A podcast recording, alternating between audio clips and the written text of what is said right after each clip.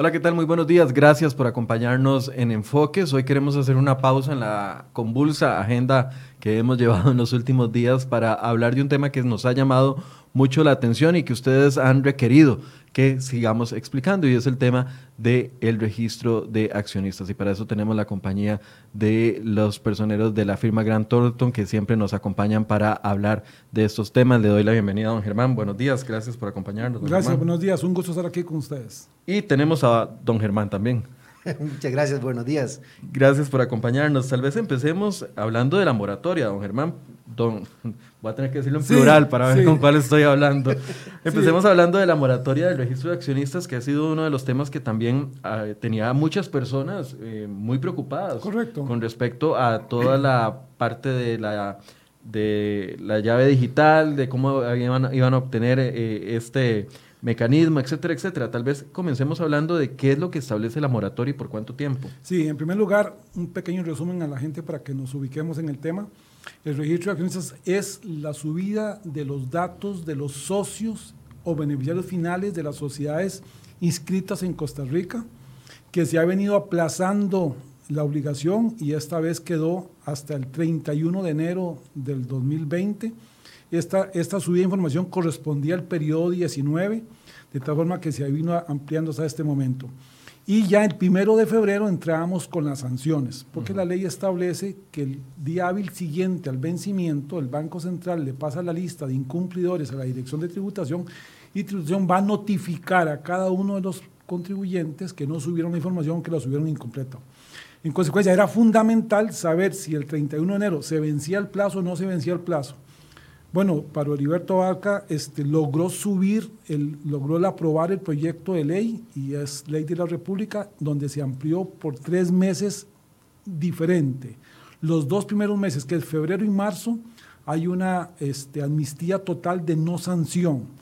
Esto es importante. La obligación siempre está de cumplir, la de subir la información y presentarle a la plataforma los datos que me están pidiendo, pero lo que no me van a hacer es la sanción que ahorita vamos a hablar qué tipo de sanciones son. Y en el mes, en el mes de, febrero y marzo la sanción es 100% exenta, no hay sanción. Y Cero en el mes, sanción. Y en el mes de abril el tema es que es el 50%. ¿Y por qué le digo que es importante esto? Porque hay dos tipos de sanciones, la de un monto y la sanción regulatoria que tiene que ver con una limitación registral. Entonces aquí lo que vamos a hablar más adelante es que parecería que es claro que la sanción, según el artículo 84 bis del Código de Normas y Procedimientos Tributarios, es, de 3, es del 2% de los ingresos brutos, con un mínimo de tres salarios, que es 1.350.000 colones más o menos, y un máximo de 100 salarios, que es 45 millones de colones. En consecuencia, si alguien incumple entre el mes de febrero y marzo, la sanción es esta. Pero en el mes de abril, esta sanción se reduce a la mitad únicamente. ¿Ok? Vamos al otro tema, el tema de la limitación registral. Yo tengo limitación registral de que si yo no subo la información, el registro mercantil no me permite anotar documentos registrales, personerías, juntas directivas, etc. En consecuencia, va a haber un impedimento de que la sociedad opere. Entonces, es de esperar que en enero y febrero no hay ninguna duda. Pero en abril, ¿qué va a pasar en abril? Cuando nos dijeron que la sanción era 50%.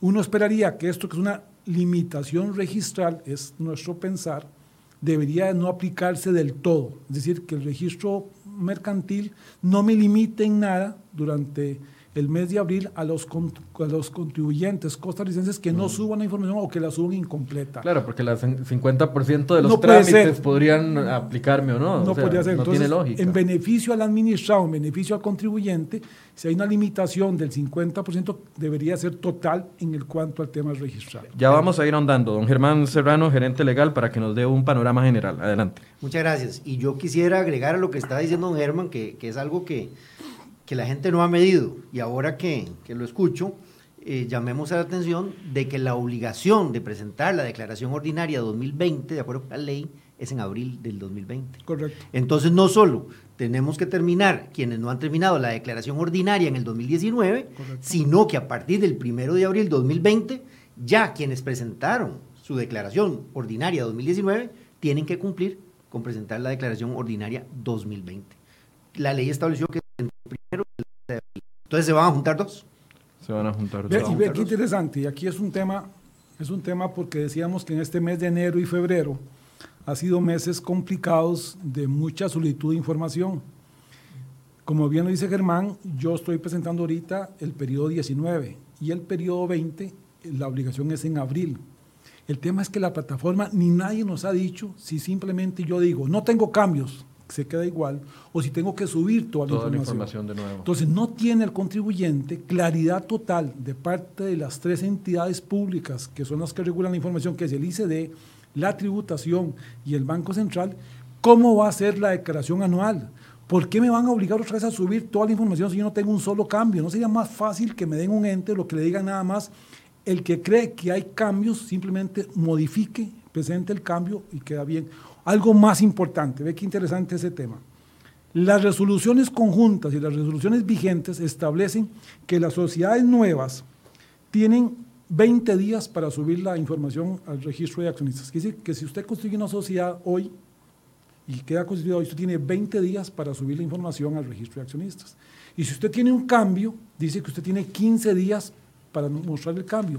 En consecuencia, ¿qué sentido tiene hacer una declaración anual si la información está actualizada? ¿Por qué me obligan otra vez en abril a subir la información, a traer documentos complejos, a emitir documentos legales caros para el contribuyente?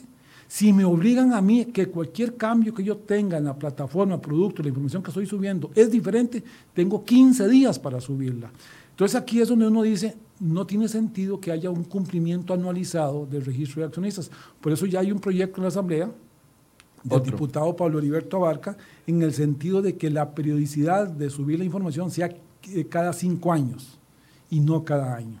Entonces, esperemos que esto también pase. Pero repito, me parece innecesario hacer declaración anual si está totalmente actualizada y es sancionable si no lo hago actualizada. Lo, que ustedes están planteando me parece digno de un titular porque muchas de las personas todavía están con las... Eh, con las réplicas de la primera eh, subida de datos, ¿verdad? De hecho, a este momento hay muchas personas que todavía andan buscando la firma digital para hacer la primera actualización y todavía tienen problemas para rellenar los formularios. Quiere decirte que tienen que irse preparando porque viene en cuestión de dos meses una segunda subida de información. Exactamente.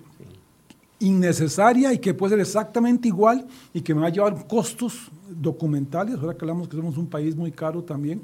¿Por qué? Porque tengo que ir a hacer personerías, a sacar poderes, a ver si la sociedad está afuera o no cosas que no tengo a mano y que me van a significar costos. Pero tal vez ahí, Germán, nada más vamos a ver, la plataforma ha sido un poco dinámica en el sentido de que al inicio, por ejemplo, eh, había una que, buscar la actividad económica en la cual la sociedad participaba. Finalmente entendieron que había muchas que eran inactivas porque solo tienen un bien inmueble, por decirte algo. Entonces, que es crearon, muy común, ¿verdad? la gente tiene su casa o su vehículo. El registro de accionistas, eh, quienes manejan la plataforma, en ese momento hicieron una casilla que simplemente dice no tiene actividad económica, entonces facilitó. Entonces, ha venido siendo dinámica esta plataforma. De hecho, a partir de, que ya venza la moratoria, se supone que también deberían activar, por ejemplo, lo que mencionaba Germán antes de la lista de incumplientes, que nosotros como notarios públicos, quienes somos notarios, tenemos que verificar, de acuerdo con una obligación que nos establecieron, de que la sociedad inactiva eh, o que la sociedad, perdón, eh, jurídica. Eh, jurídica, o si la entidad jurídica como tal, si había cumplido o no con presentar su declaración. Bueno, eso es parte de lo que todavía no está activo en el sistema. Entonces, eh, yo diría que también a lo que señala Germán, en relación con la declaración 2020, si no hay cambios, porque yo tengo la obligación legal de, después de, que hago una, modificación en el pacto en cuanto al, en la titularidad de las acciones, tengo 15 días hábiles.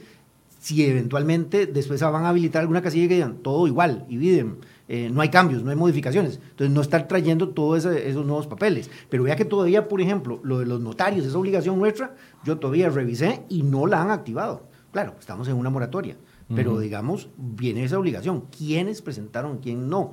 Y todavía hay que pensar en que pronto va a venir la resolución para incluir fideicomisos y otras figuras que todavía no estamos jugando con ellas. Para ir por partes, estoy completamente seguro de que muchas personas todavía ni siquiera han empezado con la primera declaración.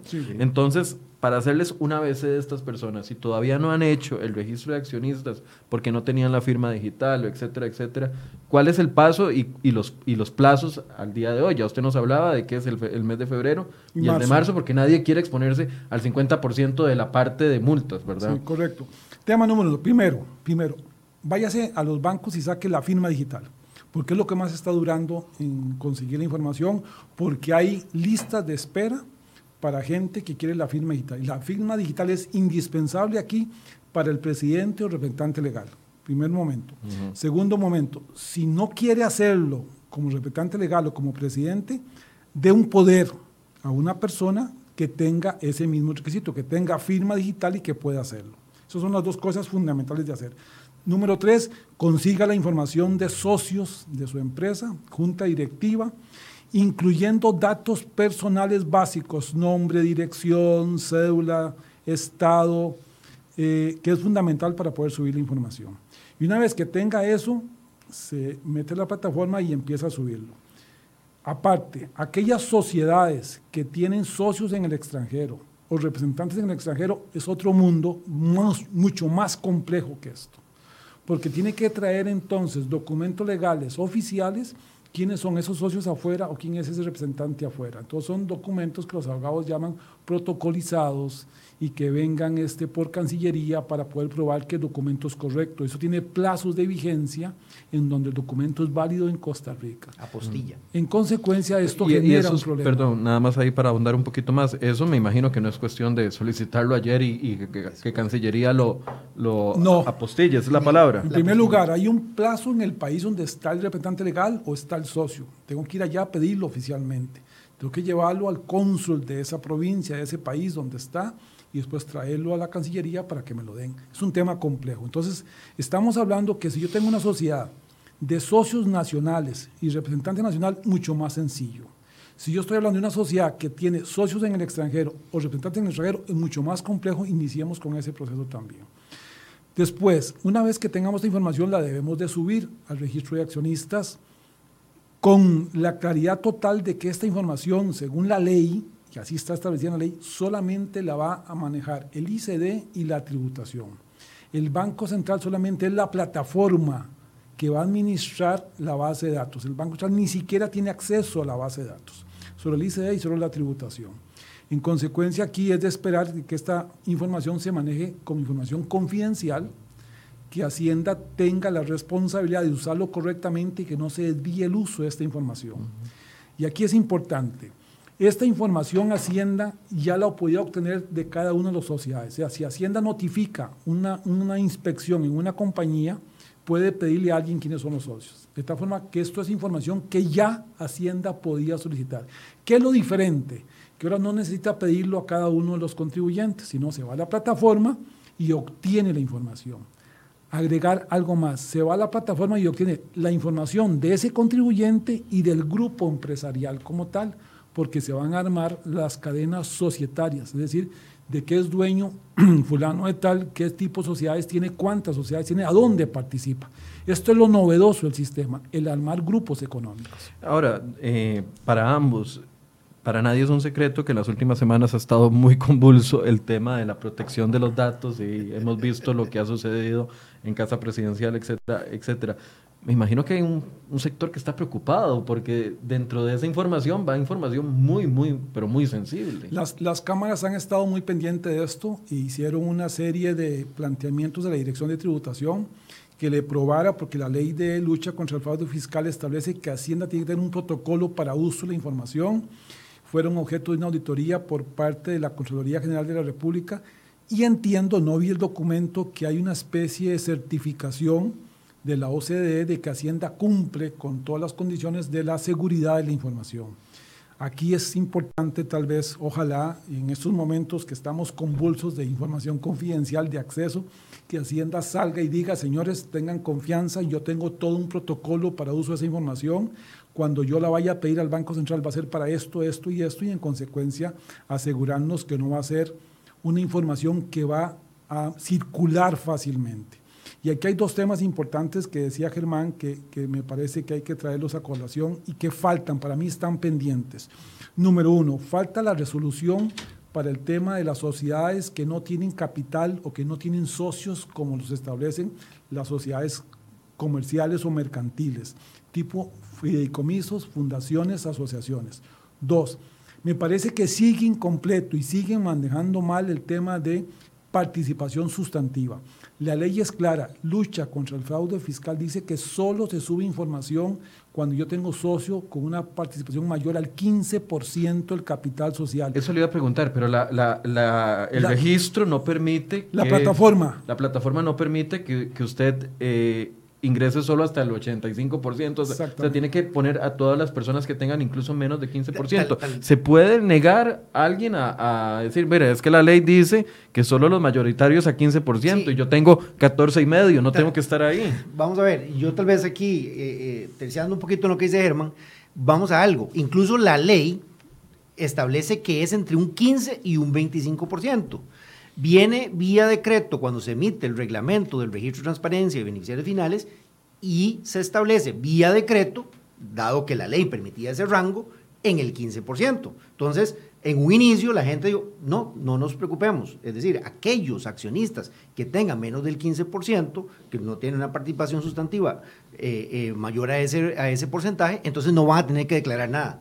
Bueno, lo que estamos diciendo. La sorpresa es, y creo que don Germán escribió un artículo sobre el tema, una cosa es lo que dice la ley y el reglamento y ahora otra cosa es lo que el sistema dice, que es el que está mandando. Porque efectivamente cuando ingresas al sistema y llenas la información de la sociedad y empezás a completar de quiénes son los accionistas, si no completas el 100% de las participaciones, no te deja avanzar. Entonces no puedes ir más allá. Entonces, al final de cuentas, la ley te dice, participación sustantiva 15%, pero usted me llena en el sistema el 100% porque de lo contrario usted no puede avanzar. Pero el ciudadano tiene alguna posibilidad de, no sé, porque un accionario, no porque quiera ocultar la información, partamos de, que, de la buena fe de la gente, pero hay un, un, accionario que tiene solamente, no sé, dos acciones y que es de Europa o de un país de Europa o de un país... Con un 5% con un 5% y tiene alguien aquí con un 95%. Correcto. ¿Por qué ir a traer todo? Tiene que entrar todo con este proceso. Si no, no dejan llenar, la plataforma no deja subir. Aquí el tema es que los, posiblemente los contribuyentes van a presentar recursos y van a haber problemas de administración mañana cuando Hacienda llegue a, auditar estos procesos. Lo cierto del caso es que si la ley es clara que es el 15% en adelante, ¿por qué? ¿Por qué la plataforma se redacte, se pone la limitación diferente? ¿Por qué es que una ley no se cumple tal cual y se ponen requisitos adicionales que no están en la ley? eso es lo que no puede ser lo que, que suceda. Porque si ya le estamos poniendo a la gente trabajo por hacer, que es sacar esa información, subir a la plataforma, hagámoslo como está en la ley por lo menos, pero no pongamos requisitos adicionales. Y aquí agrego otra cosa que es importante que recientemente salió, que es un criterio de Hacienda donde dice que va a poner como criterio de selección para auditar algunas debilidades que pueda encontrar en el registro de accionistas. Entonces vean ahora ya el uso de la información. Lo que voy a comentar es, lo que dice Hacienda es, señores, cuando yo me encuentre lo siguiente, yo voy a hacer auditoría para verificar si su sociedad está correcta o no está correcta. ¿Cuál es lo que va a ir a revisar? Si usted es una sociedad constituida o no con las leyes de Costa Rica. O sea, si usted tiene una sociedad constituida con las leyes del exterior. Si usted tiene una holding en el exterior si usted tiene una sociedad que tiene capital social con socios menores al 15% o en copropiedad, lo ve como una limitación, lo ve como un tema de riesgo. Si usted tiene una sociedad que tiene socios o beneficiarios en el exterior, o sea, entonces, ¿qué es lo que hay que pegar ahora? Que la plataforma va a estar, yo estoy subiendo la información, Hacienda va a tener esa información, pero el problema es que nos dicen, voy a ir con una serie de medidas a determinar si todo está bien pero las cosas que dicen que van a revisar no le van a llevar a nada, excepto una investigación engorrosa, complicada, difícil para el contribuyente, pero no le refleja que se estén dejando de pagar impuestos. Es decir, esta plataforma está hecha, me parece a mí, y el elemento más importante es hacer grupo económico. No si el socio está afuera, no si tengo socios en copropiedad, no si la sociedad mía en un país como este, que tiene un grupo empresarial importantísimo con casas matrices en el exterior y que fortalecemos la avenida de inversión extranjera, decir que voy a auditar todas las empresas que tengan socios en el exterior es ir contra la inversión extranjera. Es decir, usted por venir aquí, yo lo voy a auditar, yo lo voy a investigar. Cuando debería ser todo lo contrario, en estos momentos que estamos pensando en problemas de desempleo.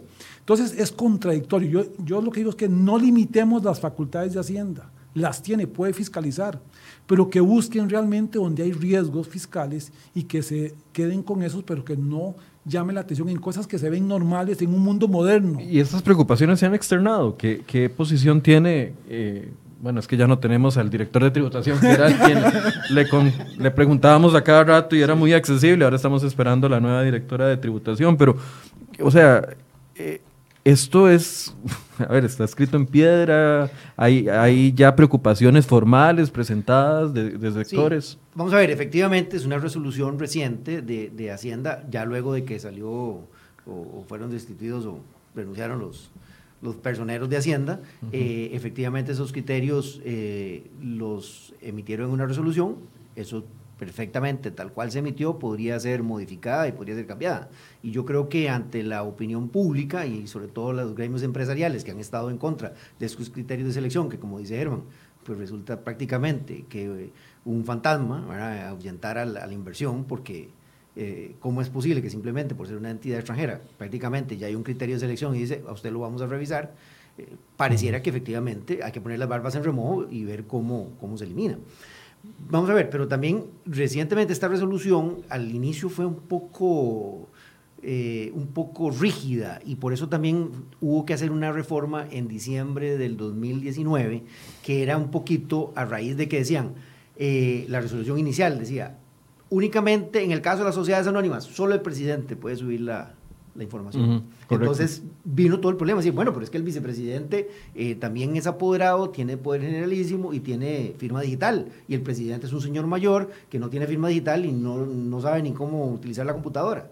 Bueno, entonces hubo necesidad de reformar eh, eh, la resolución de alcance general y se modificó el artículo primero y se eliminó toda esa barrera. Decir, ok, en el caso de las sociedades anónimas, que es la, digamos, para usarla de ejemplo, el presidente, bueno, cualquiera que tenga la representación judicial y extrajudicial, y se habilitó a raíz de una resolución también que había habido antes, eh, la posibilidad de que se subieran poderes especiales de otros representantes o que se acreditara a través de certificaciones de los poderes en el registro público, en el sistema, por parte de los notarios públicos, eh, quién podía subir esa información. Entonces, esto ha venido evolucionando, por eso yo también decía que al inicio hubo una, había que poner la actividad económica y buscar en el listado, después habilitaron y dijeron, bueno, la más común es que no tiene actividad económica, bueno, entonces pongámoslo. O sea, uno esperaría entonces que hayan cambios para facilitar este proceso al, a través de esto. al contribuyente. Claro, lo que pasa es que también, eh, esa es la idea, lo que sucede también es que eh, en el caso, digamos, del completar la información, eh, en alguna situación se hizo alguna consulta a Hacienda y lo que respondieron es, bueno, es que, ¿para qué me pregunta si usted tiene que completar o no la información? Si a final de cuentas el Código de Comercio establece que usted tiene que tener un registro de accionistas. Entonces se supone que usted debe tener el 100% de, de, la información. sí, pero la ley no lo dice. Pero la ley no lo dice. Entonces, aquí estamos en, que la ley dice una cosa, de repente tributación saca una resolución, el reglamento dice una cosa, ahora sale esta resolución que menciona Germán. Eh, en fin, todavía estamos en esto. Hay una extralimitación de, de las autoridades tributarias. Vamos a ver, yo, yo no tanto veo como una extralimitación como una, como una materia ambigua donde no se define con claridad las reglas del juego. Y aquí lo hemos hablado varias veces. En un tema de impuestos, si algo tiene que ser claro son los impuestos. La forma que yo administro, la forma que yo los cobro. No puede haber duda. O sea, porque esta plataforma no es clara. Estamos otra vez en el escenario de dos semanas antes del IVA haciendo reformas a, la ley o a, los, reglamentos que deben Exactamente. Estamos en una etapa subiendo información al registro de accionistas y ya nos dicen por qué nos van a auditar. Este, o sea, lo que pasa es que no nos organizamos bien, no vamos las cosas por etapas, estamos implementando, dejen que el contribuyente implemente, son, dos, son 450 mil sociedades más o menos que hay que subir. En consecuencia es un tema complejo. ¿Por qué no dejamos que la gente suba la información?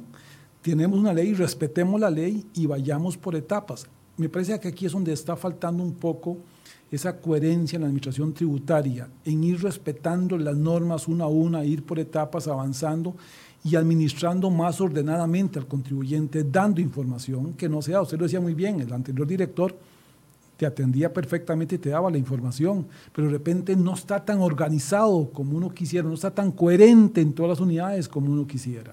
Ahora, eh, a ver, si ya yo salí... Nada más, y aclarar algo de lo que está diciendo Germán, estamos hablando de sociedades anónimas, y veamos que la ley habla de entidades jurídicas. Ok, en este momento, con la resolución de alcance general conjunta, empezamos con las sociedades, y ahora cuando haya que subir fideicomisos, asociaciones, cooperativas, eh, entidades que, eh, que manejan fondos de terceros, que esas faltan todavía. Pero eso, ¿cuándo es la fecha? es que la ley ya establece que son todas. Falta un decreto, falta una resolución. Aquí son dos, por eso te decía, para mí tres cosas que están pendientes. Uno, este, que nos definan que hasta el mes de abril no va a haber sanción, incluyendo la limitación registral. Claridad total, díganlo. O sea, que hay una interpretación de la ley que sacó Pablo Heriberto Barca, que digan que hasta el mes de abril no hay sanción, no pasa nada con que lo digan, pero díganlo para que la gente esté clara. Uno, modifiquen la plataforma, eliminen la restricción de reportar el 15%. Sí que yo tenga que decir que tengo socios menores al 15%, pero que no los nomine, que es lo que me dice la ley. ¿Pero esto es dependencia de quién? ¿Del Banco Central o del Ministerio de Hacienda? Es de tributación, es de tributación. Es de, la nueva directora de tributación. El Banco Central modifica lo que tributación le diga que modifique y a lo sumo el ICD y tributación. Ya, ya por la forma en que está organizada la ley, el Banco Central diseña y administra la plataforma por orden e instrucción del ICD y de, la Dirección de Tributación. Ahora, para advertir a la gente, porque esto era uno de los puntos que a mí me parece que merece titular de inmediato. Si ya yo pasé por este calvario, tengo que irme preparando porque tengo que hacerlo antes del 30 de abril. Eso sí, entendí correcto. O, que le hagamos fila a Pablo Liberto Valca para que logre la aprobación de, la ley para que se haga la, la, declaración una vez cada cinco años. O que Hacienda entienda que si me obliga a estar actualizado en la plataforma, no hay necesidad de estar declarando porque ya tengo la obligación de tenerla totalmente al día. es innecesario. Con los vencimientos de documentos, como ustedes explicaban, en el caso, por ejemplo, de extranjeros, o sea, esto se vuelve una pesadilla anual. O sea, sí, pero es que en este momento la obligación de declarar en 2020 ya está. Es de entre el primero y el 30 de abril. O sea, es una obligación que hay. Entonces, mientras no se modifique, en este momento no hemos terminado de declarar 2019, y ya, de la y ya viene la 2020, entre el primero y el 30. ¿Cómo se va a hacer? Como lo que estamos diciendo, si una casilla dice todo igual, uno no declara nada. Pero, pero este Actualmente, si, si, alguien fuera muy diligente y dice, estoy viendo el programa y dice, no, voy a salir de esto de una vez, ¿puede hacerlo? No, no puede hacerlo. La plataforma no está preparada para hacerlo. Solo permite declaración ordinaria 2019 exactamente, en este Exactamente. Ni siquiera permite rectificativa, ni permite hacer procesos de corrección. No, no se puede. Esto quiero volver al tema de la, de la, preocupación que tiene mucha gente, bien infundada o tal vez por mitos de la protección de los datos. Usted nos explicaba de que ni siquiera el Ministerio, el, Banco Central tiene acceso a esos datos que van a ser exclusivos de uso para el Ministerio de Hacienda y para el ICD. El ICD nada más. Y que hay una solicitud expresa de las cámaras de que Hacienda tenga los protocolos que le obliga a la lucha, a la ley lucha contra el fraude y que entiendo que fue auditado por la, por la Contraloría y que estaba cumpliendo sus parámetros. Pero sería bueno que Hacienda lo diga y que quede claro, hoy más que nunca, sería bueno que se diga cómo se va a proteger esa información, cuáles son los funcionarios que tienen acceso y cómo van a limitar el uso público de esa información que está ahí. ¿Por qué esa información es tan sensible? Es sensible por varias razones. En primer lugar, porque tenemos derecho todos los ciudadanos a que cierta información sea confidencial, aunque Hacienda pueda conocer de esa información. Eso no es una limitación. No es que Hacienda no conozca. Hacienda pueda conocer, pero que lo use para el fin específico para el que fue, para que me audite, para que determine si hay o no cumplimiento de impuestos. Lo que no puede hacer Hacienda es que esa información vaya de computadora en computadora o, el funcionario la pueda revelar a terceros. ¿Por qué? Hay un tema, el derecho suyo a su privacidad de lo que usted tiene, lo que usted posee en entidades públicas o en otros tipos de, jurisdicciones como son los libros legales donde aparece que usted es socio. Por un tema de seguridad también. Que en países donde la inseguridad es muy alta, saber cuántas sociedades usted tiene, cuánto usted vale patrimonialmente, se vuelve un tema para este, extorsión, para secuestro. No es el caso de Costa Rica, pero de ahí viene la, posibilidad de que usted tenga derecho a que haya información confidencial, que Hacienda puede disponer de ella por ciertos procedimientos que le permitan seguridad al ciudadano de que se va a hacer uso correcto de esa información. no es quitarle el derecho a Hacienda de saber esa información. Ahorita, actualmente, como está el marco legal y, y la aplicación de la ley, eh, hay garantías de que es solo un sector, o sea, ¿tienen ustedes claridad de quiénes son los que van a tener acceso a, esas bases de datos? Solo sabemos por ley que es el ICD y la Dirección de Tributación. No, tenemos, no sabemos del protocolo, ni cómo Hacienda lo va a pedir, ni cómo lo va a manejar, si Hacienda va a autorizar un grupo de auditores con unas accesos limitados y esa información va a ser restrictiva para ellos, con responsabilidades individuales para ellos. La ley prevé esas responsabilidades individuales, pero no sabemos cómo lo va a manejar. Tal vez hay que aclarar también lo siguiente. Vamos a ver, hay quienes dijeron que con la, con la promulgación de, de esta ley este, desaparecían las sociedades anónimas. En realidad, no es así. Las sociedades como tal siguen siendo eh, información, digamos, de índole privado y nosotros como notarios, cuando hacemos una certificación de capital accionario, pues ahora vamos a tener que revisar de que la, que la entidad haya reportado la información a la base de datos del, del, de administrada por el Banco Central. Sin embargo, eh, efectivamente se mantiene una confidencialidad en los libros, porque ahí es donde se llevan, de acuerdo con el Código de Comercio, los registros y los traspasos de acciones, que ahora voy a tener la obligación de, de, de comunicar entre los 15 días hábiles siguientes de que se hizo una modificación al capital accionario porque se incrementó el capital o porque simplemente vendí las acciones de la compañía o porque ingresó un nuevo socio, voy a tener que reportarlo. Pero eso se sigue manteniendo en los libros de la compañía porque así está en el Código de Comercio. Eso se mantiene. Sin embargo, yo en cuanto a la protección de datos, si bien la ley establece que es el ICD y Hacienda, eh, yo le comentaba anteriormente que a mí me preocupa a futuro que con temas judiciales yo quiero empezar a ver los jueces eh, requiriendo información, porque si tenemos situaciones, digamos, eh, hablemos un ejemplo, eh, una quiebra fraudulenta, eh, que podría haber temas tributarios ahí por medio, que perfectamente tributación sí puede requerir esa información, pero el Ministerio Público de, no tendría por qué complicarse. Si bien es cierto, la ley no le permite, pero yo quiero ver los jueces empezando a requerir esa información, porque cuando usted ya tiene una base de datos donde se sabe quién es el dueño de la, de la compañía, que está en quiebra y quiénes son los accionistas, uh -huh. ya, ya, la información existe. Pero, Ahora, si yo la puedo pedir o no, eso va a ser harina de otro costal y eso lo vamos a ver. Pero ya la información de saber quiénes son los que están atrás de esa entidad, ya hay una base de datos donde existe. Bueno, con eso que usted me acaba de decir, ya me deja el secreto bancario como en el cuarto lugar de preocupaciones, porque, porque pasa completamente, digamos, ahorita sabemos que el ambiente sí. está convulso, ver, convulso la... la sí la, el anuncio, no anuncio que hace el ministro de Hacienda, donde dice, bueno, el secreto bancario no debería existir, eh, ya eso levantó muchas, muchas preocupaciones dentro sí. de las personas, pero pasa para, para mí a un nivel más bajo porque aquí hay información mucho más allá de la que contiene el secreto bancario. Correcto, delicada, muy delicada. Estamos generando un ambiente de inseguridad jurídica para los inversionistas y para las personas que tienen sus, sus bienes eh, bien construidos, porque yo creo ver, que sí. No hay que partir de que todo el mundo tiene fortunas inadecuadas o, yo, estoy o de, yo sé que sí, sí hay inseguridad jurídica en la medida en que no hay claridad, en la medida que las entidades públicas no dicen con claridad cómo van a hacer uso de esa información. Eso es lo que requerimos, el administrador necesita eso, díganos cómo lo va a hacer, cómo lo va a pedir, cómo lo va a custodiar, a dónde lo va a guardar, quiénes van a ser los responsables, eso es todo repito otra vez, lo he dicho tres veces, no es limitarle el acceso a Hacienda, es que lo use correctamente para el fin que la ley le está dando. Eso es lo que hace la diferencia. Y ahí sí hay para mí una inseguridad jurídica, claridad por parte de los que van a hacer uso de esa información. Eh, ya que toqué el tema del secreto bancario, quisiera pedirle la, la opinión profesional al respecto.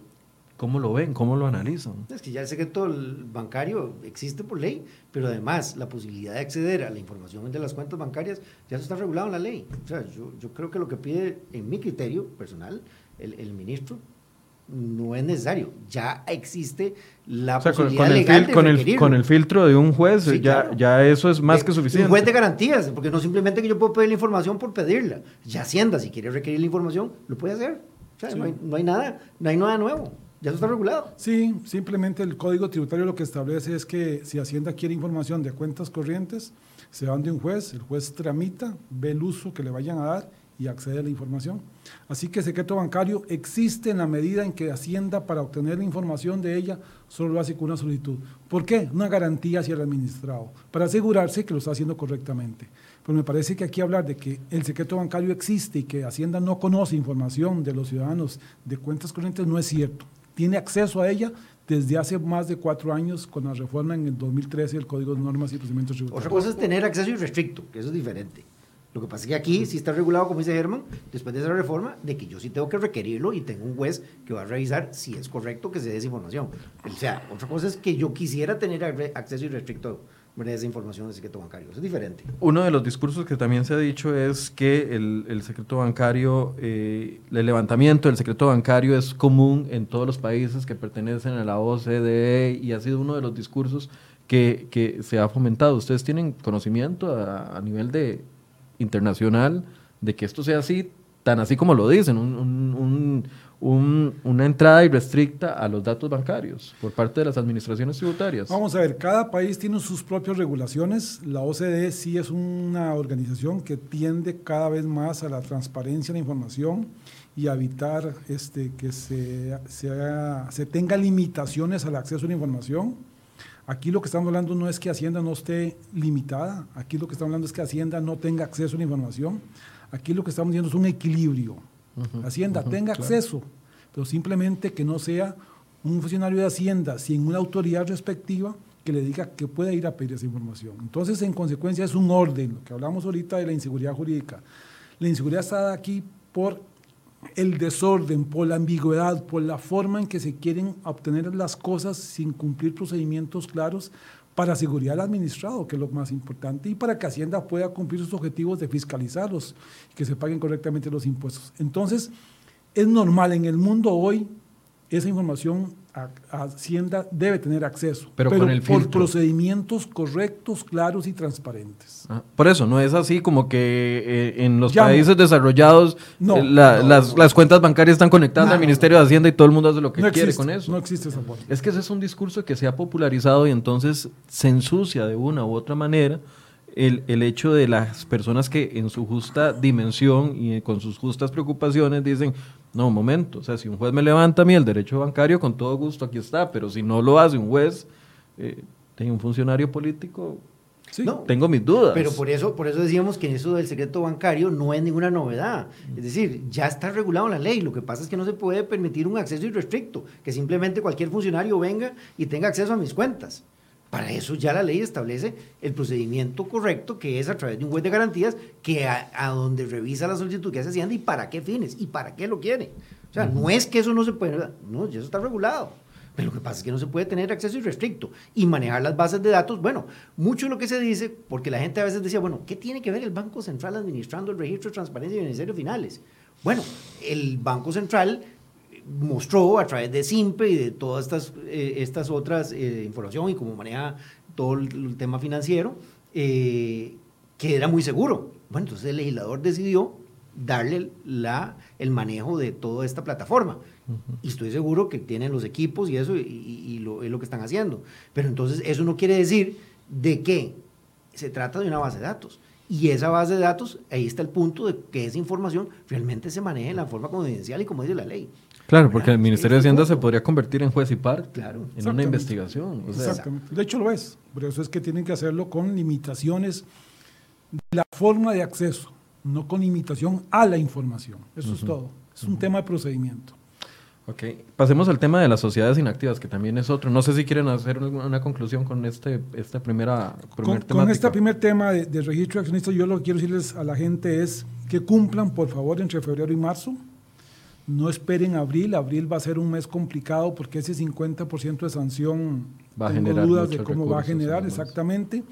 Traten de buscar la información que necesitan en enero, en febrero y marzo para que lo cumplan. Y al caso de Hacienda y al ICDE, que revisen la redacción de la ley, a ver si realmente están con el derecho a pedir el 15% o el 100% de los socios. Me parece que tienen que modificar la plataforma, quitar esa restricción y cuando tengo menos de 15 no llevarla. Y que regulen anticipadamente otros temas como sociedades eh, que, no son, que no tienen cédula jurídica, como fundaciones, fideicomisos, asociaciones, para que haya claridad que no lo digan que hay que ponerlo en los próximos 15 días, que den plazos suficientes para que la gente se organice. Es decir, que hagan un poquito un trabajo de planificación, de organización del trabajo para que el administrado pueda cumplir todo en un mes de enero, de febrero y de marzo que ha sido muy duro en el cumplimiento de información, en requisitos tributarios increíbles. Decirle al contribuyente que todas estas cosas que está haciendo Hacienda no tiene que ver con pago de impuestos, pero sí tiene que ver con cumplimiento de leyes y de obligaciones de información, que en el fondo, que al final me van a llevar a que Hacienda tenga más información mía para cumplir impuestos, pero que tenemos que hacerlo porque son normas que están escritas y que tienen sanciones. Entonces, que cumplamos a tiempo en la medida de lo posible. Si alguien no lo ha hecho, a este punto ya está tardísimo, ¿verdad? Está muy tarde y sobre todo ojalá ya tenga citas en el banco para la firma digital. Es lo primero que tienen que hacer. Sí, tal vez ahí en el caso de, lo que señala Germán en cuanto a firma digital, eh, insistir también que podrían perfectamente otorgarse poderes especiales o si hay otros representantes legales de la entidad que tienen las facultades de la, esta reforma que se dio en diciembre dice que tengan eh, representación extrajudicial al menos, así, y que eso lo va a verificar Hacienda. Bueno, entonces, si no hay citas eh, para sacar firma digital, pues entonces que veamos la posibilidad, si el vicepresidente o el secretario de la Junta Directiva o otro de los gerentes de la, de la SRL tiene la posibilidad de, eh, de, cumplir con esta información. Entonces, acreditarlo a través de un notario público, como dice el artículo 3 de la, de la resolución de alcance general, y que esa información sea subida al sistema de manera que puedan cumplirse con eh, eh, presentar la declaración. Es decir, hay formas de hacerlo. Ya el que le agarró tarde, pues, pues sí, sobre todo aquellas eh, entidades que tienen una serie de estructura bastante compleja, donde pasan de aquí a Islas Vírgenes, Islas Vírgenes a Estados Unidos y a Panamá, etcétera, etcétera, y entonces hay que conseguir información en todos estos países. Entonces es un poquito complejo, tal vez ahí sí te agarró tarde, pero hay posibilidades todavía de, de cumplirle y ese es el punto de, de hacerlo. En Vamos a preguntar a tributación con respecto a esos dos puntos que usted explicaba sobre la sanción regulatoria, porque ahí sí estamos en o somos o no somos. 50% No se puede aplicar. Ocupo tres certificaciones, le castigo el 50%. No bueno, pero vean ahí importante. Le castigo el 50% si yo no he presentado la declaración del 2020 y la declaración eh, del 2019 y la del 2020, ¿acaso yo tengo exoneración? Me la van a cobrar el 100%. Eso es otro tema importante.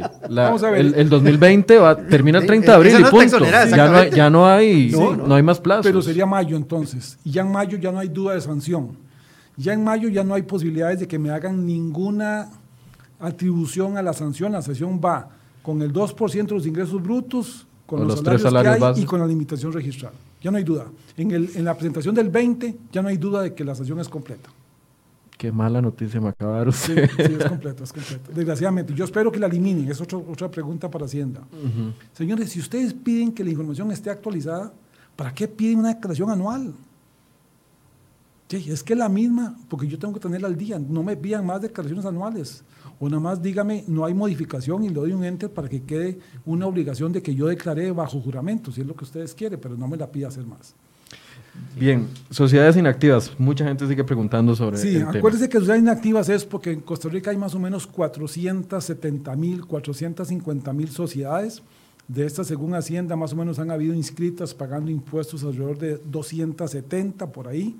Quiere decir que hay 200 mil sociedades que llamamos inactivas. ¿Por qué se llaman inactivas? Que no tienen ingresos y gastos, que no están con obligaciones de impuesto de renta ni de IVA en tributación. Y hablo de renta y de IVA porque sí están pagando el impuesto a la personería jurídica, que es el impuesto que nació hace más de tres años y que se paga año a año. Estas sociedades, son las que comúnmente estamos acostumbrados a que alguien tenga un vehículo o una casa a nombre. Estas sociedades normalmente se vuelven tenedoras de bienes. Normalmente las hacemos para dos razones porque siempre queremos hacer un negocio mañana y tener una sociedad lista, porque anteriormente hacer una sociedad nos llevaba 30 días, ya hoy no, ya hoy es un tema que es de un día para otro. Entonces siempre teníamos sociedades inactivas y dos, tenemos sociedades para bienes, un carro, una casa, un apartamento, cualquier cosa lo metíamos en una sociedad creyendo que era la forma correcta de registrar un bien. Hoy nos damos cuenta que tener una sociedad significa el pago de impuestos a personas jurídicas, primero el costo de constitución, el pago del impuesto a personas jurídicas y ahora la obligación registral de sociedades inactivas. ¿Qué es lo que dice la resolución? Dice que yo tengo que registrar las sociedades inactivas en la dirección de tributación como una sociedad obligada con una, con una, con una actividad específica que Hacienda me dio que es la 900, no sé ahorita exactamente el dato, pero es una actividad específica que Hacienda tiene. Entonces, todas las sociedades inactivas tengo que ir a registrarlas a Hacienda con esa actividad. Primera obligación. Aunque yo me haya dado de baja. Aunque usted se haya dado de baja, ya no hay ninguna sociedad de baja a partir de esta obligación. La obligación nace a partir de febrero con base al último dígito de la cédula jurídica. Las cédulas terminadas en 1 y 2 era febrero, en 3 y 4 marzo y así sucesivamente, dos dígitos por mes hasta terminar en 9 y 0. ¿okay? Esta obligación es de inscripción, aquí no hay que pagar impuestos. Y establece la resolución que yo debo de cumplir con una declaración de 135 en el periodo que me corresponda. ¿Cuándo va a ser ese periodo? Y aquí lo dejo muy claro. El periodo va a ser del 1 de enero al 15 de marzo 21. Es la primera declaración que tengo que hacer. Okay. Entonces aquí digamos que aquí Hacienda sí ha actuado con prudencia, aquí sí hay una planificación. Me obligan a inscribirme y después me obligan a declarar y me dan tiempo para declarar. Entonces, ¿qué es el primer tema que tenemos que decirle a los, a los contribuyentes? Que revisen todas las sociedades que tienen. Primero, vean a ver si las necesitan todas. Las que no las necesitan, ciérrelas, no las ocupa. Está pagando impuestos a las personas jurídicas, está pagando derechos con abogados para mantenerlas y posiblemente no le sirven de mucho. Ciérrelas, uno. Dos, si tiene que mantenerlas, inscríbala en Hacienda. Y si la inscribe en Hacienda, reúnase con su contador o con su asesor y arme lo que se llama ahora un estado patrimonial. El estado patrimonial es activos, pasivo y patrimonio que yo tengo en esa entidad. ¿Por qué? Porque ya te dije que esa sociedad no tiene ingresos y gastos, pero sí tiene patrimonio, sí puede tener deudas y sí puede tener capital social. Eso hay que hacerlo. Normalmente un, empresario, una persona tiene sociedades donde, donde compró un apartamento y nunca se registró contablemente. No existe un registro contable, lo que llamamos los contadores, no existe un libro diario, un libro de inventarios, un libro de balances.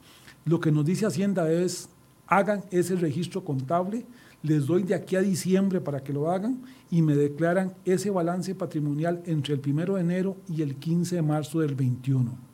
En consecuencia, tenemos un plazo suficiente para hacerlo, pero el trabajo no es fácil, porque depende de los activos que yo tenga ahí registrados, igual que hablábamos del registro de accionistas, tengo que ir a conseguir esa información. Imagínese que ahí tenga usted una casa que compró en 1990. Hay que ir a sacar la escritura, ver el valor, registrarlo Actualizar el valor. ver contra qué se compró, si fue en efectivo, si fue con un aporte, si fue con una deuda, buscar los comprobantes de esto. Y aquí, antes de explicar cómo hacerlo, ¿por qué? ¿Por qué es que Hacienda pide esto? Vea que les dije que en estos periodos de enero, febrero y marzo, Hacienda está pidiendo información no con leyes de impuestos, no es para pagar impuestos, pero sí es para tener información para mañana recaudar mejor los impuestos, fiscalizar mejor. Esta sociedad inactiva cuando yo haga la declaración la primera vez en el 21, Hacienda va a tomar el estado patrimonial y va a decir, mire, usted dice que tiene una casa y usted la compró en el 17, le costó 100 millones de colones. ¿De dónde usted tiene fondos para haber comprado esa casa? Yo revisé y en la caja del Seguro Social tiene un salario de 2 millones de colones. Dígame de dónde usted sacó fondos para haber comprado esa casa. Primer elemento es justificar los orígenes de capitales desde el punto de vista fiscal para tener los bienes que están ahí registrados. Ya sea por medio de un crédito de una herencia, etcétera, etcétera. Y también podríamos tener acceso, porque la ley no lo permite, a los plazos de prescripción para justificar cosas. O sea, hay un plazo de prescripción que es de cinco años, que uno tendría derecho a pedir, a pedir ese, ese, ese plazo para hacerlo. Primer tema. Y segundo tema es, como ya en Costa Rica se graban las ganancias de capital de todo lo que usted venda, desde una acción hasta una casa, hasta un vehículo, Hacienda quiere con ese valor que usted va a tener registrado en esa declaración patrimonial, el costo para compararle después mañana el precio de venta menos ese costo, calcular una ganancia neta y esa ganancia neta acá pagar el impuesto del 15%. Entonces Hacienda tiene dos objetivos, justificar cómo tiene usted el origen de ese patrimonio, de ese activo, y dos, mañana tener la base para cobrar el impuesto a ganancias de capital nuevo que nació con la ley de fortalecimiento de las finanzas públicas. Esto aplica, este proceso aplica, cada vez que usted viene es algo preocupado, esto aplica también para para personas que no tienen eh, una propiedad dentro de una sociedad. No, es únicamente personas jurídicas. Si yo tengo la propiedad, título personal, no hay ninguna obligación de inscribirme. Si yo no tengo ingresos y gastos. Ve qué importante. Entonces, o sea, esto me lleva a otra pregunta. ¿Vale la pena seguir manteniendo propiedades dentro de una sociedad anónima? Bueno, yo quería terciar ahí, que es importante. En este país lo que se dio en algún momento es eh, hacer eh, sociedades para todo, hasta para meter el perrito, entonces había que hacer una sociedad. Entonces comprabas una moto y hacías una sociedad. ¿Qué es lo que pasa? Que los capitales en Costa Rica se estaban trasladando vía acciones, vía compañías, ¿verdad? Es decir, Ah, no me preocupo, yo no hago testamento. Yo, por ejemplo, le decía a Germán. Claro, de acciones, nada más. Ahora resulta que el muerto no había terminado de enfriar y entonces traspasaban acciones, ¿verdad? Y, o señor el moribundo y corre y traspase aquí, porque los capitales en Costa Rica se estaban trasladando vía, vía sociedades. Entonces, ¿por qué? Porque había sociedades para todo. Hoy día, a raíz de estas obligaciones que se están imponiendo, y de este caso, las sociedades inactivas que menciona Germán, yo creo que eso va a tender a desaparecer ¿verdad? No solo por los costos, por la que eso implica estar pagando impuestos, sino también porque entonces ahora eh, eh, ya no, eh, hacer una sociedad voy a tener que estar pendiente de cumplir con registro de accionistas y con este nuevo requerimiento de inactivas. Entonces, siento que vamos más bien ahora a que muchas personas no tengan necesidad de tener una sociedad para tener su casa, ¿verdad? Sino que lo van a tener como persona física, porque eso va a implicar lo que decía Germán, ¿de qué? De que si es una sociedad inactiva, ahora voy a tener que justificar cómo es que esa sociedad se hizo acreedora o es dueña de un, inmueble, un condominio. Cuando salió todos los temas de propiedad horizontal, ¿qué era lo que hacían los, los desarrolladores? No se preocupe, vamos a hacer en este edificio 50 eh, sociedades. porque lo que le vamos a traspasar a usted son las acciones del condominio. Y además para eliminar, y perdón, así lo voy a decir, el pago de impuestos de traspaso.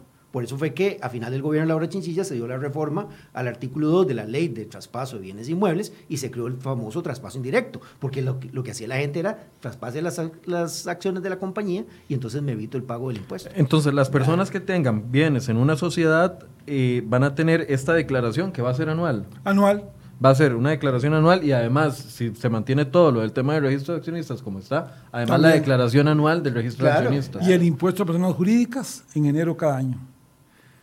Son tres obligaciones que amenazan a las entidades jurídicas. Subir el registro de accionistas, pagar el impuesto a personas jurídicas y la declaración de sociedad inactiva. Pero entonces sería más barato tenerlo como persona física. Yo creo que sí, hay que tomar en cuenta costos de traspaso. Si yo lo tengo hoy es una casa, un apartamento, hay un costo de traspaso cuando lo paso de la sociedad a la persona física. Eso hay que revisar. Revise esos costos de traspaso versus el seguir pagando estos impuestos, en cuánto tiempo recupera usted, si mejor disuelve la sociedad hoy, se pasa a usted el apartamento y no paga más. Yo sé que el día uno hoy le sale más caro, pagar el impuesto de traspaso. Pero vean cuánto tiempo usted lo recupera. Un tema rentabilidad, tranquilidad y reportes para usted. Aquí lo importante es los contribuyentes, los empresarios, los que tengan bienes en sociedades. No es de alarmarse, es de hacer. Esto sí es importante. Hagamos. Verifiquemos qué tenemos en esas sociedades, cuántas sociedades tenemos, revisemos, hagamos una pequeña contabilidad y de repente la información que tenemos está correcta. Si alguna persona tiene, perdón, eh, la sociedad, a ver, eh, obtuvo un crédito para comprar la propiedad y el crédito sale a nombre de la sociedad, mientras que tenga la obligación de pago de ese crédito, ¿Tiene, que, ¿Tiene que mantenerlo en la sociedad o puede pasarlo a persona física?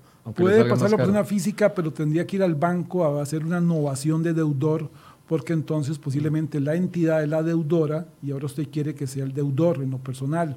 Entonces el banco tiene que estar de acuerdo en ese cambio. Cuando hay financiamiento, el eliminar una sociedad se requiere la autorización del banco en la gran mayoría de los casos. está en garantía. Y yo creo que aquí vamos también a otro tema que es importante. Y, yo Dígame algo bonito ya, porque llevamos una hora. vamos a ver, y he externado lo siguiente. Eh, volvemos nuevamente y algunos me, se ríen y me dicen, ah, eso es para los abogados. Vuelven los, los sucesorios. En este país se había dejado de hacer sucesorios. ¿Por qué? Porque la gente, lo que estábamos hablando, trasladaba las acciones y sencillamente se hubiera pago de impuestos de bienes inmuebles, se trasladaban acciones y eh, eh, ya no había necesidad de hacer un sucesorio. Pero yo insisto, ahora incluyendo el registro de accionistas, si yo tengo una, una sociedad que es la dueña de, las, de, una casa X de mis papás, por ejemplo, entonces, de, si está en una sociedad, y, esas acciones eran de mi padre y mi padre fallece y resulta que no hay un testamento. También, entonces, ¿de quién son las acciones? La gente no ha medido eso. ¿Por qué? Porque el Código Civil nuestro, que es de 1888, ¿verdad? Estamos hablando de un código civil de hace más de 100 años, vino a regular en aquel entonces, bueno, ¿qué pasa si alguien muere y no dejó testamento? Entonces, esa sociedad inactiva que tiene una casa muy valiosa, resulta ser que si yo no dispuse como dueño titular de las acciones, ¿a quién le quedan? Entonces tenemos que entrar a lo que se llama un, sucesorio ab intestato, sin testar. Y resulta ser que en un primer nivel, de acuerdo con el, artículo 500 92 a memoria, por ahí anda, del Código Civil, entonces entraría a, heredar los padres, el cónyuge o conviviente eh, y los hijos. Y entonces diríamos, pero es que esa casa era de, papá y resulta ser que el hecho de que mi suegra esté vivo, ¿qué tiene que ver mi suegra aquí heredando una casa que era mía? Bueno, vea que todo está relacionado. Temas sucesorios con temas de accionistas con temas de, sociedades inactivas, donde yo tenía, nadie se preocupó porque la casa estaba ahí. Y entonces nadie arregló los libros. Se subió la información y dijeron las acciones son de papá. Papá fallece y no dejó testamento y entonces ahora heredan hasta, hasta, hasta la suegra. O sea, eh, eh, es decir, todo está relacionado. O sea, viene un proceso de ordenamiento que era lo, o no lo quiera patrimonial, patrimonial. Por eso estaba diciendo yo que en este país los, los capitales se trasladaban por acciones. Ahora esto viene a cambiar. Pero, pero lo importante es, no es un tema de impuestos, es un tema de información. Y sí tenemos el deber de ordenar más la información que tenemos. Eso que ¿Qué pasa si no puedo justificarlo porque, no sé, es una propiedad que era de mi abuela que murió en el 2005 y la propiedad eh, fue pagada en, no sé... La historia nos va a ayudar. en el 78. La historia nos va a ayudar. En bienes registrales en bienes registrales es muy fácil. Uno se va a la historia de la finca y va a buscar cuándo la adquirió, cuándo la compró, el valor yo veo que esto, por eso yo creo que aquí no hay un riesgo importante para el empresario, para el propietario de acciones inactivas, sino que sí es un tema de ordenarse. es un desgaste por el, por el ordenamiento, exactamente. No, que vaya a perderme propiedad porque no, tengo cómo justificarla. No, no, jamás, jamás. No, no, y aquí, y aquí el tema es, en un 99% yo voy a poder justificar. Recordemos tres cosas. La, la recibí herencia, eran de mi familia, este, tuve una ganancia capital que eran no grabadas antes de junio del 19 para atrás, así que puedo justificar perfectamente. Y tengo dineros que he podido obtener de alguna forma por mi trabajo, por mi vida, por mis cosas. Entonces, yo puedo justificarlo, pero hágalo de previo a la declaración. Búsquelo desde ahora para poder tener información clara que le permita tener cómo va usted a declarar esa información.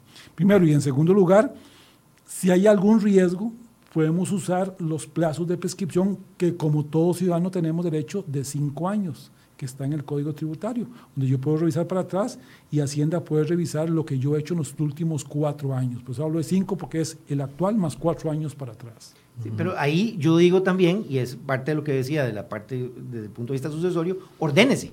Es decir, si esa sociedad inactiva es la dueña del capital que tenía mi, padre y que me está heredando, entonces hay que ordenarse en cuanto a que si ya cumplí con registro de accionistas y esas eh, acciones son de, los, de todos los hijos o es de la, de la, de la, de la esposa, ¿verdad? Entonces haga testamentos ordene, sepa cómo va a quedar ese capital, porque si no, entonces viene después eh, eh, este problema de que si yo no tengo la información a la mano, voy a tener que ver cómo justifico de dónde salió ese patrimonio.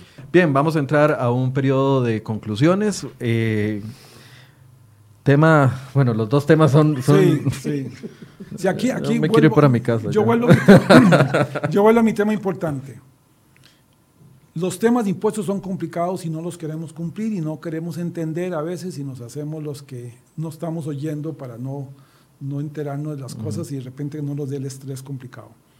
Pero ahorita lo que estamos es en cosas de forma. Nos están pidiendo información tributaria para procesos futuros. Entonces, simplemente es hagamos los procedimientos correctos, si cumplamos esta información. Normalmente hoy el incumplir este tipo de cosas están sujetos a sanciones que son más caras, muy complicadas, muy difíciles. Por favor, cumplan en los plazos específicos de registro de accionistas, cumplan en enero y febrero. Ojalá Hacienda haga los cambios que tenga que hacer. Y en sociedades inactivas, recuerde que nada más en este año 20 solo es obligatorio la inscripción y hasta en el 21 es obligatorio la declaración. Pero puedo ir ordenando todo para que el 21 me agarre Exactamente. un poquito menos traumático el asunto. Eso es lo que hay que hacer. Hagamos el ordenamiento correcto, posiblemente no haya que pagar impuestos, pero busquemos la información respectiva, porque sí tenemos que demostrar los patrimonios que tenemos, los bienes que tenemos y demostrar cuándo fueron originados y a qué costo.